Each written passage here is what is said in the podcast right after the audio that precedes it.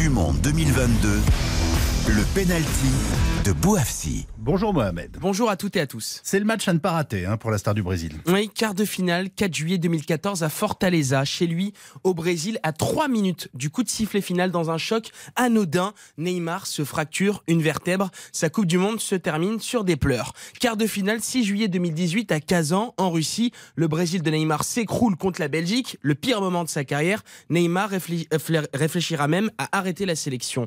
Aucun quart de finale ne s'est passé normalement pour Neymar cet après-midi contre la Croatie. Le milieu offensif a rendez-vous avec son destin. Celui qui devait être le digne héritier du roi Pelé n'a jamais gagné de Coupe du Monde avec le Brésil, ni même de Copa América, l'équivalent du championnat d'Europe en Amérique du Sud. Neymar a plus souvent déçu que donné du bonheur à ses millions de compatriotes qui ont encore tremblé pendant cette Coupe du Monde au Qatar.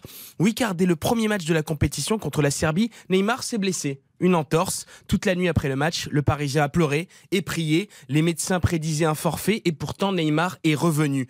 Avec 76 buts, il est aujourd'hui un petit but du record de Pelé. Comme en mission, il sait qu'il n'a plus le droit à l'erreur pour ce qui est sans doute sa dernière Coupe du Monde. Son rêve, ramener une sixième étoile du Brésil, attendu au pays du football depuis le dernier sacre en 2002. Merci beaucoup Mohamed, on se retrouve lundi.